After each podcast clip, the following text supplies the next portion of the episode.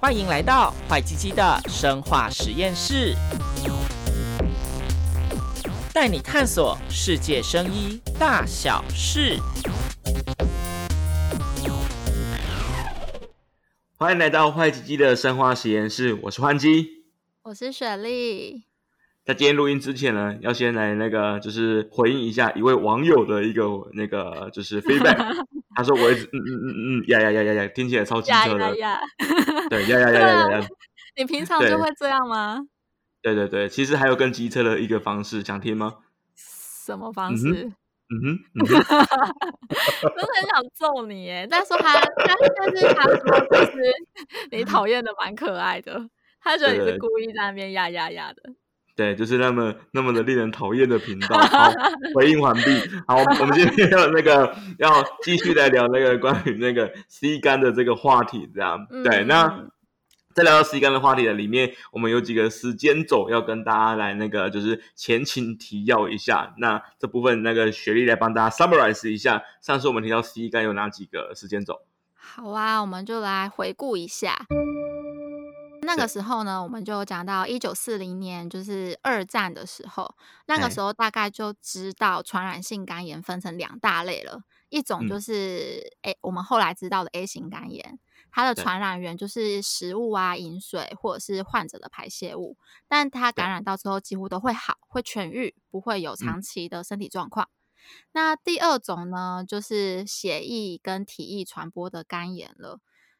那我们知道肝病三部曲，它可能会变成慢性肝炎、肝硬化、肝癌。那前期几乎没有症状，所以不知道他自己得了，所以全球就是有引发很大的健康威胁。就是我们上次说的那个阴险型的肝炎，没错，很阴险。那他到了一九六零年代，呃，换机再来帮我们讲一下这位科学家的名字。这个名字很难念，叫 Bloomberg。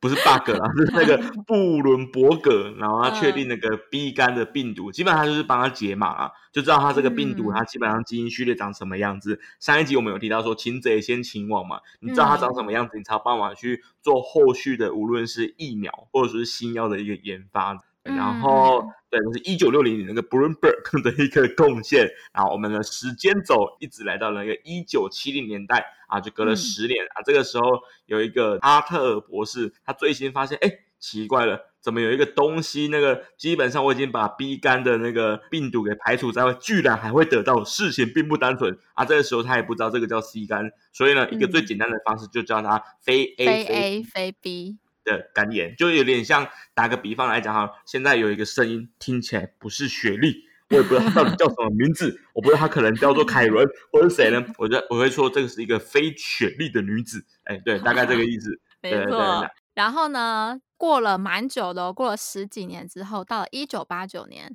赫顿才用了那个时候最新的分子生物学的技术，确认了找到了这个病原，叫做 C 型肝炎病毒。对。那你不觉得蛮酷的吗？没错，一九八九是一个关键的年份。这一点你想到什么呢？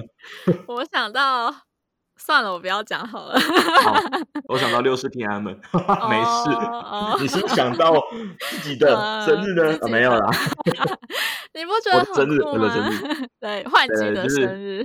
就是关键的一八九年，对，换季出生那个时候，我们才知道了 C 型肝炎病毒。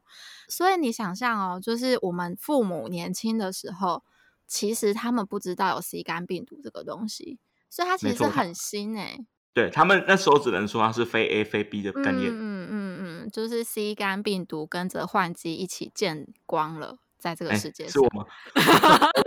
OK OK OK，没问题。OK，那最后呢？莱斯，嗯、对他做什么事？莱斯呢？最后就是又反推了回去，确认 C 型肝炎病毒确实会致病，确实会导致 C 型肝炎。他很了不起的地方就是他也了解了这个病毒的致病机转，他找到了就是病毒繁殖的那个最关键的那一段序列，所以他就是有助于后人去研发药物。对，他知道他的繁殖的关键，就知道怎么样让它不能繁殖，所以后面才会有那个药物的一个产生，这样。对。然后还有最后的 summarize，就是帮他前情提要的，就是上次有提到说瑞德西韦，就是我们有提到有一个药厂叫吉利药厂嘛，嗯、对，然后原本瑞德西韦的药，大家还记得它是要用在哪里吗？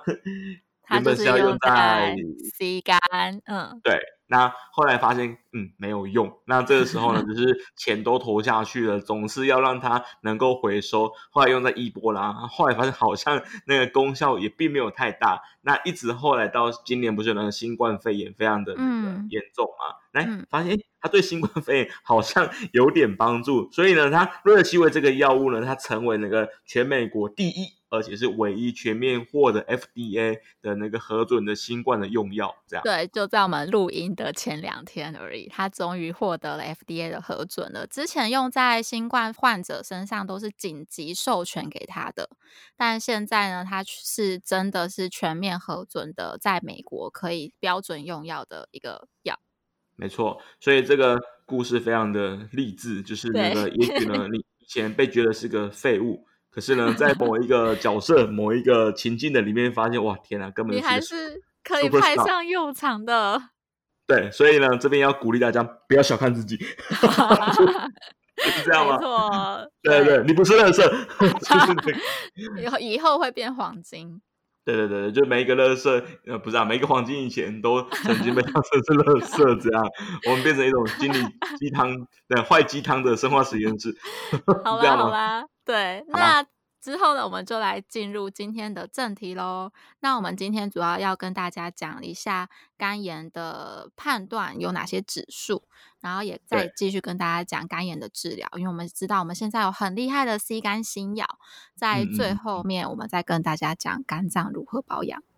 在这边的话，我们会出现两个那个专有名词，那这两个专有名词分别又有两个别称，所以大家不要搞混了。嗯、对。嗯第一个叫做 GOT 啊，它有另外一个称呼叫做 AST，然后另外一个第二个呢叫做 GPT，然后它有另外一个别称叫做 ALT。那基本上呢，它是肝炎诊断的两个主要的一个项数。我们可以用一个方式来理解，就是 GOT 跟 GPT 它本身应该是要在肝脏的浓度最高，可是当你肝脏失去功能的时候呢，它就会释放到你血液的里面去。所以呢，你可以从这个。两个酵素浓度变得很高，可以去判断说，天哪，这个时候肝脏已经出现了问题了。对对，而、啊、至于它叫什么名字，后面它的功能呢？请雪莉来跟大家说明一下，它是用来干嘛的？原本哦，它原本呢就是体内的常见酵素，它就会跟人体的氨基酸啊，或者是蛋白质的代谢有关系，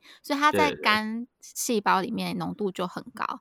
那如果肝细胞开始发炎，它就会流到血液里面，所以这两种就是我们会抽血检查，嗯、抽血检查之后，GOT 跟 GPT 这两个指数的上升呢，就代表说你的肝脏在发炎。对，没错。嗯，一般的数值大概就要在四十以下。那你如果超过四十太多，我们就会觉得，呃，医生就会说啊，你对你就是肝脏可能在发炎了，可能有受到损害了，你是不是要再去合并做其他的检查？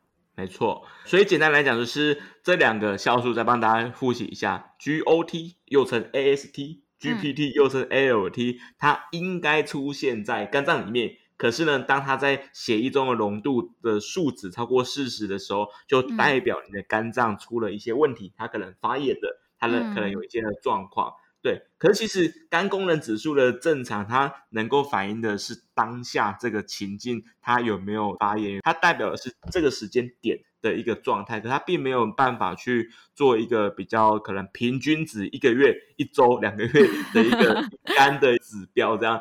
所以一般来说呢，就是它只能反映当下你的肝脏有没有发炎。所以其实对于一些专家而言，他们认为就是称它为肝发炎的指标，比它称之为肝功能指标更为适合，因为它反映的只是当下肝脏的状态。嗯嗯，那所以呢，其实肝功能检查还有其他的检查，像是呃肝脏的超音波，就是腹部超音波，我们就可以去看到肝脏。那呃，腹照腹部超音波去检测肝脏的时候呢，超音波其实就可以看到肝的表面是怎么样子。应该我们我我们之前上次有讲到，肝脏其实是柔软的，所以它其实会呈现那种比较细致啊、均匀的那种表面。那如果有慢性肝炎呢，它的质地就开始会变得比较不均匀啊，表面会比较粗糙。那医师就会去判断。那如果说你的肝脏已经到了肝硬化的状态了。就它的肝的表面就会像苦瓜一样那种凹凸不平的样子。哦天啊，像苦瓜一样，看看肝就有点恶心了。如果你你知道猪肝汤是苦瓜那种状态的话，你可能会去克数之类的。嗯，对，所以大家要爱护自己的肝，然后同时呢，其实照肝脏超音波也是很重要。对，它可以及时的、比较精准的去反映你肝脏直接的状态，这样对。对，然后像是如果你肝脏真的有肿瘤，它一公分的肿瘤就可以看得出来。对，再来的话有第二个可以去做检测，它叫做那个甲型胎儿蛋白啊，英文叫什么、嗯、？Alpha Fetoprotein，就是 AFT 啊，对。对，那基本上呢，它是在妇女怀孕的时候，在妇女的体重会是一个比较浓度高的状态。所以，如果你在没有怀孕的状态之下，你发现，哎，你的 FT，也就是刚才所说的甲型胎儿蛋白的浓度特别高，代表说你可能有肝癌的状况。嗯，它就是一个目前检查肝癌的一个重要指标。毕竟胎儿蛋白只有胎儿时期才会分泌，之后就消失了。所以，其实我们正常的成年人里。里面它其实是不会有这个假型胎儿蛋白的。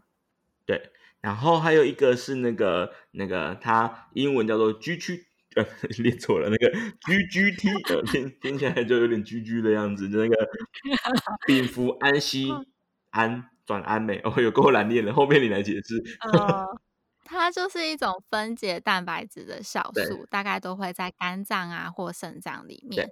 那它其实这个指数跟喝酒很有关系哦。嗯、它如果就是大量饮酒之后，它的这个酵素就会升高。那有的时候也会拿来判断说是不是有。酒精性肝炎或者是药物性的肝炎，对，所以 GGT 它所检验出来的比较不是 A 肝、B 肝这一类的病毒性的一个感染，反而是一个比较是酒精性的一个肝炎所造成的一个酵素浓度的影响，这样。嗯嗯嗯，特别是那两个呀，yeah, 嗯、没错。所以其实以那个 B，我们然后再帮大家复习一下，就是肝炎目前我们所知的有 A 肝、B 肝、C 肝为主这样，然后还有一些的酒精性的一些肝炎。如果是以 B 肝来讲的话，我们的检验的指标主要是 DNA 的病毒，因为 B 肝的病毒它是用 DNA 的病毒，所以从 B 肝病毒的那个 DNA 来判断说是否真的是有肝脏的一个疾病。可是呢，如果是 C 肝跟 B 肝的那个检测方式略有所不同。嗯，C 肝的话呢，也是透过抽血检验就可以去检验说血液里面有没有 C 型肝炎的 RNA。对，因为它是 RNA 病毒嘛，我们就去测它的 C 型肝炎病毒的 RNA 有没有存在。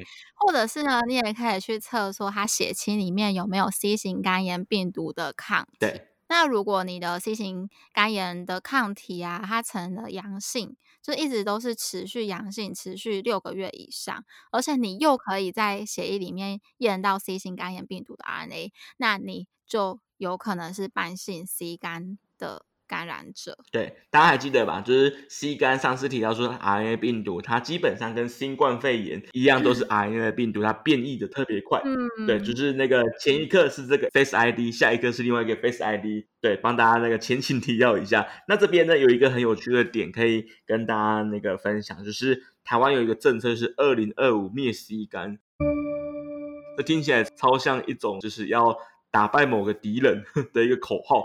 就像说那个，我要出草干掉某一个隔壁部落的那个头目，对、嗯，类似那种概概念这样。对，这是我们台湾那个卫福部的野心。嗯、对，那就是而且不止这样，我们那个国民健康署扩大那个对于 B、C 肝炎免费筛选的对象，其实可以理解啊，就是你要扩大这个免费筛检的对象，才会越有越多人想要来筛检，进而去做后续的疫苗或者说是药物的治疗这样。对对对，它原本啊其实是有限制说，呃，五十五年以后出生的人，然后年满四十五岁，他就可以终身就可以享有一次免费 B 型或是 C 型肝炎的筛检服务。那他其实最近也放宽了，就是取消五十五年以后出生的这个出生年的规定，反正你就只要满四十五岁，你就可以去呃免费筛检 B 型肝炎或者是 C 型肝炎。接下来呢，我们就来谈谈肝炎的治疗。那我们有讲过，B 型肝炎它其实是有疫苗的，所以说其实。呃，B 肝疫苗就是开始全面新生儿施打之后，这三十多年来啊，就有发现说，六岁幼儿的 B 型肝炎带原率从三十年前的十点五 percent 就已经下降到小于一 percent，然后变零点八 percent，所以就是它的 B 肝带原的人数也逐年的下降。对对对，虽然说现在没有 B 肝药物可以治疗，可是 B 肝的疫苗。其实是可以有效的减低 B 肝带原人数的。B 肝是跟 C 肝刚好是一个对比，就是 B 肝有疫苗没药物，嗯，C 肝有药物没疫苗，对，对，就是那个刚好是一个对比啊。对啊，因为刚刚有讲到，就是换机才刚刚帮大家复习到，就是 C 肝病毒是 RNA 病毒，就跟我们现在的新型冠状肺炎一样，就很难做疫苗，到现在就是还没有 C 肝疫苗的上市。对，可是至少有口服药可以治好它。对，现在口服药很强。对对对，至少可以治得好。那没有疫苗的话，我觉得那个听起来好像稍微比较有盼望一点。嗯，呀，刚刚有提到说，就是台湾的政策是二零二五年灭 C 肝嘛？对，那灭总是要有灭的那个武器、策略、嗯、兵法之类的。对，那基本上现在的话，我们主要是用口服药的方式即可治愈。这样，嗯、对，那。其实以呢，健保署二零一七年开始提供 C 肝的新药治疗之后呢，就是其实十二周的病毒量的检测结果成功率高达超高的，你可能就会觉得说七八成就很高，高达百分之九十七，基本上那个那个全口服药它可以几乎达到完全治愈 C 肝的效果。这真的差超多的，因为呢，之前啊传统治疗 C 肝的方式呢，它其实是施打针剂。它要施打一个针，打干扰素，然后之后呢，再搭配口服药，就是雷巴威林，然后它的疗效大概就是七成左右，也不算低啊，也不算低，可是它就是有很多的副作用，大概会发烧啊、疲倦、呕吐，尤其又会情绪忧郁，就是非常严重的副作用，所以说很多病患都会没有办法走完整个疗程，然后他就会中断治疗。其实可以理解，就是那个我为了治 C 肝，然后会有其他忧郁症的状况，或者说更不舒服的情境，我可能会选择留在我的舒适圈，C 肝可能成为我的舒适圈，我才不想要得忧郁症 之类的。C 肝不会痛是这样吗？对、啊，因为肝脏上就有提到说它像阿信一样，对，不会干这样，对，不会改就没什么神经不会痛，所以我可能会仗着它不会痛，就想说啊，得过且过。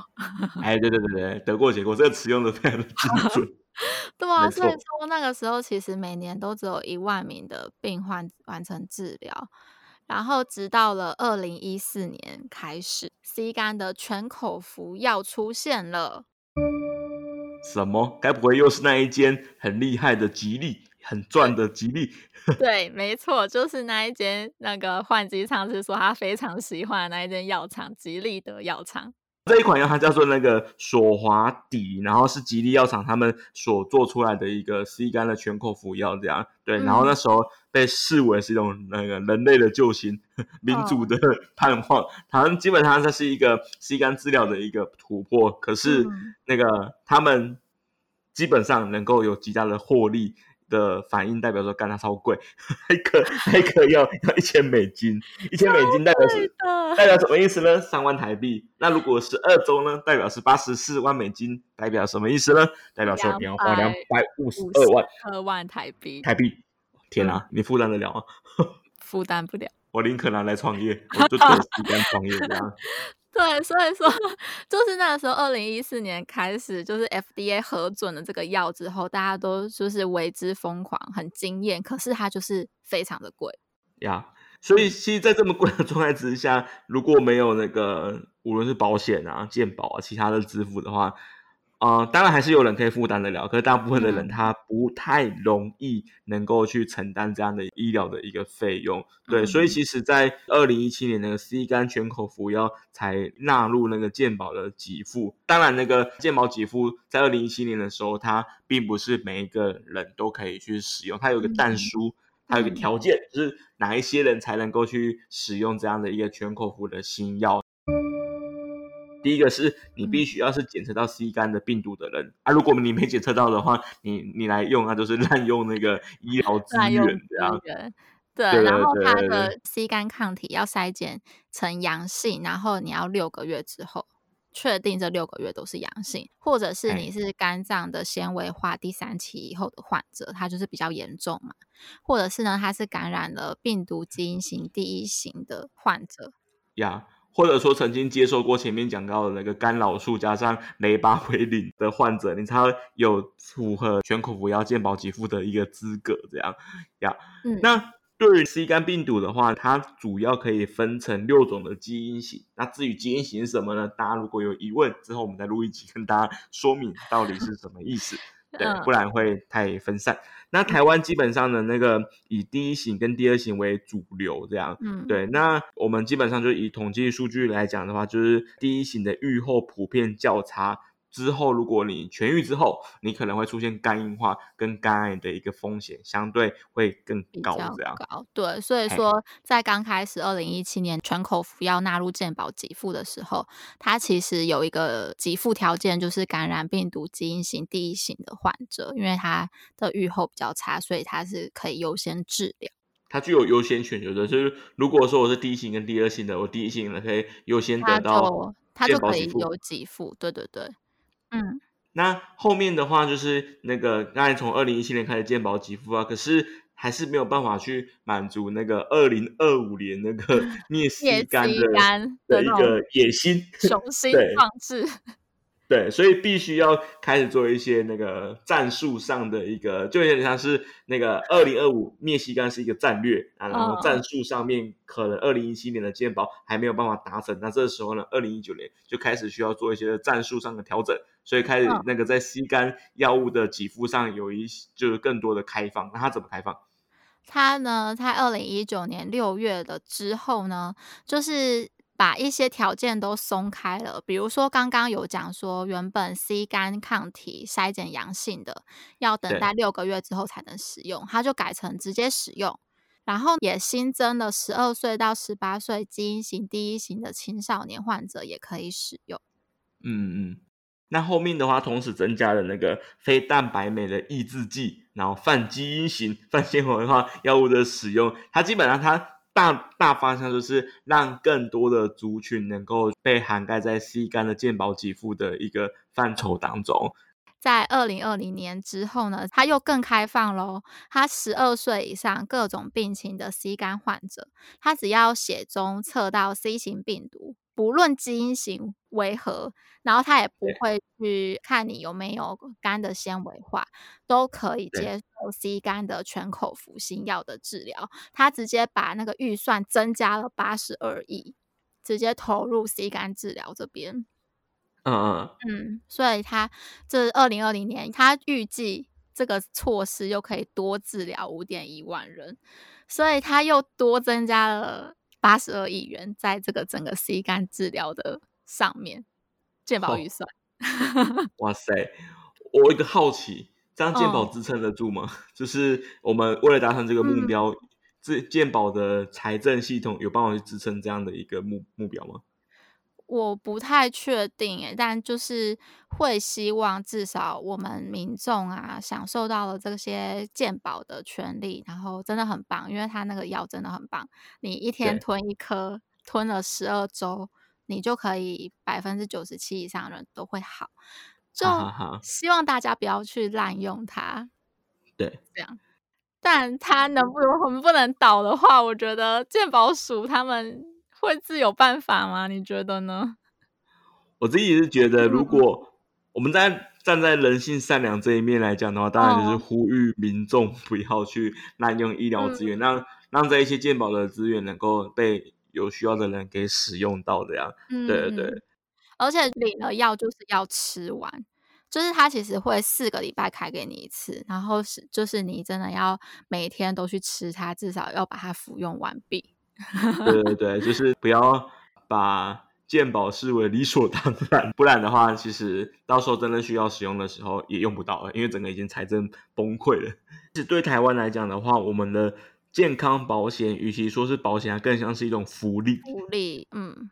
对，它比较不像保险，因为其实如果是保险的话，它会有那个差别计费，就是我、oh. 我使用越多的人，或是我风险越高的人，就是我必须要付更高更高的保险费。可基本上你跟我付的健保费应该差不多吧？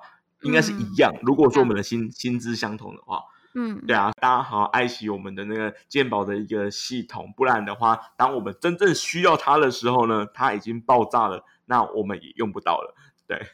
嗯，我们都很希望可以用到便宜高品质的药，但我们更不希望就是之后呢都没有一个呃至少品质基准的药可以使用。那今年的那个七月二十八号世界肝炎的那个主题叫做那个找出失踪的百万病患，为什么用这个名字啊？嗯 Finding the missing millions，他就是觉得说，他要加强就是各个地区去健检，然后去找出这些不知道自己患 B 肝，也不知道自己患 C 肝的民众，这样才有办法去治疗他们。先知道自己有病有问题，就病识感，那你才有办法去治愈他。嗯。对，所以他们希望大家都可以确实的去做定期的检查，肝的检查，然后。呃，积极的投入治疗。现在你看 C 肝药那么厉害，对，治愈率高达百分之九十七，而且又没有副作用，嗯、而且健保还帮你付哦。对啊，几乎没什么压力。对，所以希望大家都可以就是好好的去检查，然后好好的治愈自己的肝。对，没错，就是那个预防胜于治疗。大家都知道预防医学这样的一个概念，嗯、就是啊、呃，虽然病健保给我们很大的一个福利，可以去那个用口服定剂的方式去解决 C 肝的问题，嗯、可是平常的保健。肝脏的保养非常的重要。有一个老派的不好笑的笑话，小心肝 就是那个，反正一个无聊的谐谐音梗，好不重要。就是那个 刚刚讲到讲到的讲到的事情，就是平常怎么样能够去避免得到 C 肝。我们就先用 A、B、C 来理解好了。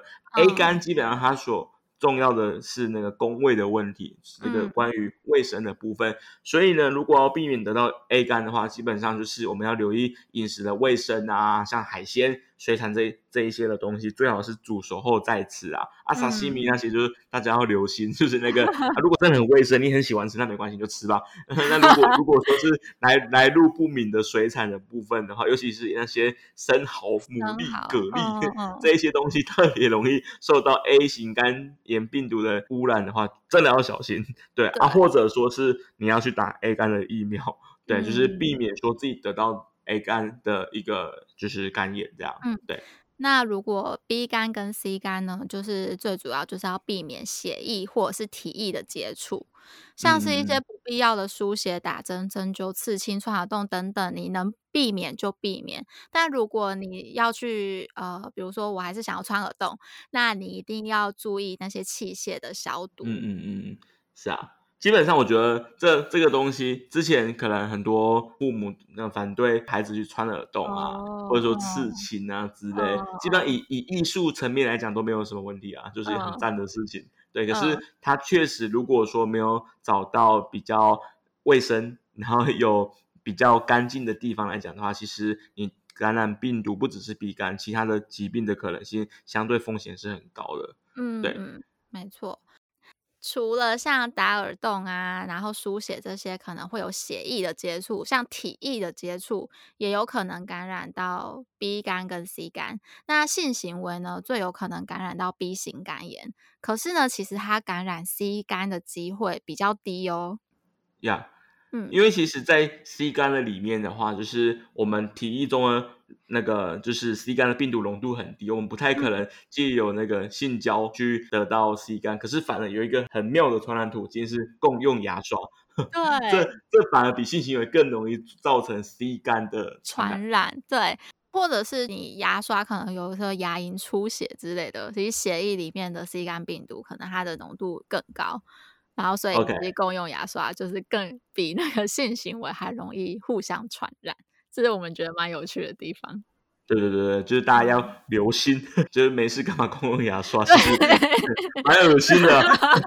就是不要跟另外一半就是共用牙刷这样。虽然说对啊，应该不会吧？你会吗？我、哦、不会，身我身旁也没有遇过人，很少啊。就是那个会跟另外一个共用牙刷，就是省钱吗？好像也不是这样的。对，就尽量尽量不要。嗯，好。OK。对，所以说呢，就是 B 肝跟 C 肝还有一个，尤其是 B 肝啦，就是要戴保险套，就是我们要鼓倡，鼓倡吗？哦，提倡，提倡安全性行为。然后 B 肝的话，可以打 B 肝疫苗。那最重要的是要定期检查。没错，就是那个定期检查，你才知道说到底你现在的身体的状态如何，不只是肝脏的部分而已，对，而是定期的一个体检。那其实以目前的 B 肝跟 C 肝的带源的比例来讲的话，其实是逐年下降了，因为有不错的疫苗啊、药物啊、健保啊之类的。可是反而是跟生活形态相关的酒精性的肝炎、脂肪肝、药物性肝炎这一些跟代谢相关的肝炎是越来越高，比例从百分之十到百分之三十，三倍左右的一个 成长这样。对，对，所以说除了就是呃你要定期检查，追踪自己有没有 B 肝或 C 肝，有可能得到 B 肝或 C 肝之外呢，我们也要好好的注意，要保护我们自己的肝脏。对，所以，我们现在要来进行那个有点打脸的那个道德劝说。对啊，大家不要熬夜。哎，我们现在几点？哎，十二点哦，有点熬夜，在叫大家不要熬夜。那我们赶快录完，我们就可以去入睡，保护自己的肝了。对对对对，所以第一个就是那个维持正常的作息，嗯、就是不要过劳，嗯，那个不要熬夜。哦，多休息，对，讲给自己听的，真的，因为你长期熬夜啊，或晚睡啊，这种慢性的压力，其实都会加速肝脏的发炎。所以呢，大家不是都说十一点以前上床睡觉顾肝吗？对，没错，我们今天好像是约十一点录音。好，那我们继续往下录吧。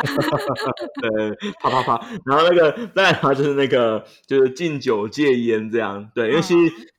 香烟中的尼古丁会加重那个就是肝纤维化的一个发生，这样、嗯、对，而且其实你喝酒，你必须要经过肝的一个协助，它帮你去处理。那你喝越多酒呢，嗯、你肝上的负担越大。所以这边奉劝大家禁酒戒烟，嗯、对，不要喝酒，嗯，打脸，把你你你，哎，你不是戒酒了吗？你戒了吗？我喝比较少了啊，以前喝很多，现在喝比较少。对对对，就是那个还是有喝。好好好，少喝酒，少喝酒。Switch，对，没错。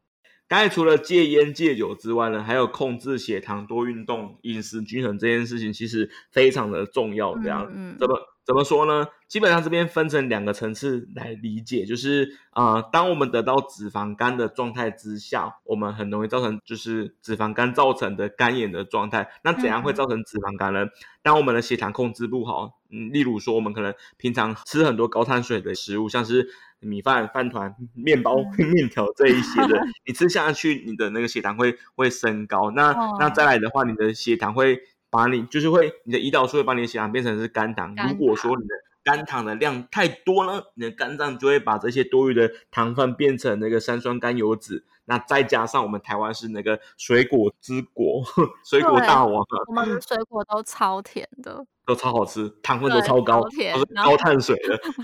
对，然后对，就是又会让你的血糖升高。对，一直高，一直高，一直飙，然后那个，那基本上那个你血血糖过高嘛，啊，肝脏就把它这些血糖存在肝脏里面变成三酸甘油脂，啊，三酸甘油脂就会变成脂肪，啊，你慢慢的脂肪太多就变脂肪肝，嗯、啊，脂肪肝太多了，你就会变成是那个脂肪肝造成的肝炎，那这是一种问题嘛，啊，另外一个的话是你血糖太高，很直接会有那个。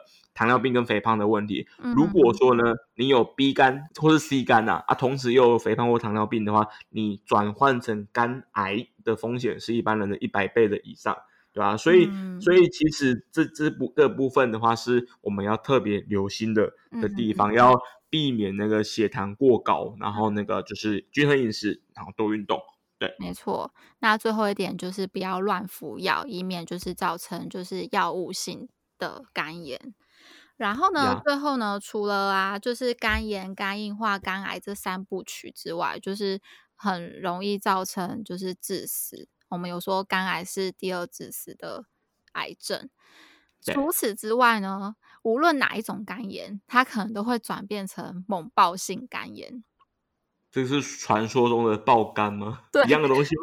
对，就是爆肝。天哪，它是有医学根据的，不是只有相邻的 PCT 根据而已。对，它其实正式的医学名称是急性的肝衰竭。呀、它其实就是肝细胞，它在短时间之内就大量的死亡。那大量死亡之后，你肝的一些功能，像是排毒、代谢、制造这些功能，其实都没有了。所以你就等于是没有肝脏的状态下。哦，天啊，好惨，是一种那个。没没心没肝，哎呀，还有心呢、啊，就是一个没肝的状态。你就是没肝了，然后它再生的能力也跟不上，就是这个肝细胞死亡的速度，所以你就突然没肝了，然后这个 死亡率高达百分之八十。哇，就是爆肝是真的，就是那个不是只是都市传说而已，它有一个医学性的一个专有名词。对，所以我们真的要小心肝。听起来超甜蜜的。然后这边的话就是关于定期检查的部分，基本上我们一般的人的话，每两到三年做一次就可以了。嗯、对，因为其实我们就借由那个就是完整的肝脏肝脏的超音波的一个检查，就是帮大家复习一下。你可以、嗯、你可以去借由那个肝脏的检验，去确保自己有没有 B 肝或 C 肝，然后再进一步的去检验那个什么 GOT，大家看。跟大家提到了，对，或者说甲种胎儿蛋白腹部超音波的一个状态，如果都没有问题的话，也不是也不是 B、C 肝的一个带原则的话，其实你就不需要每年去做定期的检查，两三年做一次就差不多了。嗯、对，然后如果你是高危险群，你如果知道自己其实患有 B 型肝炎或者是 C 型肝炎，或者呢你是有肝癌的家族家族史。